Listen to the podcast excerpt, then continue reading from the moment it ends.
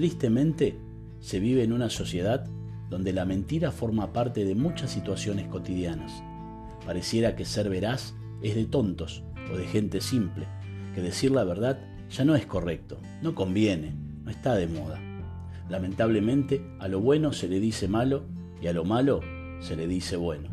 Se han perdido los valores, los principios, lo que se nos enseñó que era correcto, y se vive en un relativismo que hace que todo pueda ser bueno o malo según desde qué perspectiva se mire. Pero en realidad no es así. La verdad siempre será la verdad, y dicha a tiempo surte efecto y logra el propósito por el cual se proclama. Di siempre la verdad, aun cuando esa verdad no te sea conveniente. Lo mejor que te puede pasar es tener una conciencia tranquila por andar en la verdad.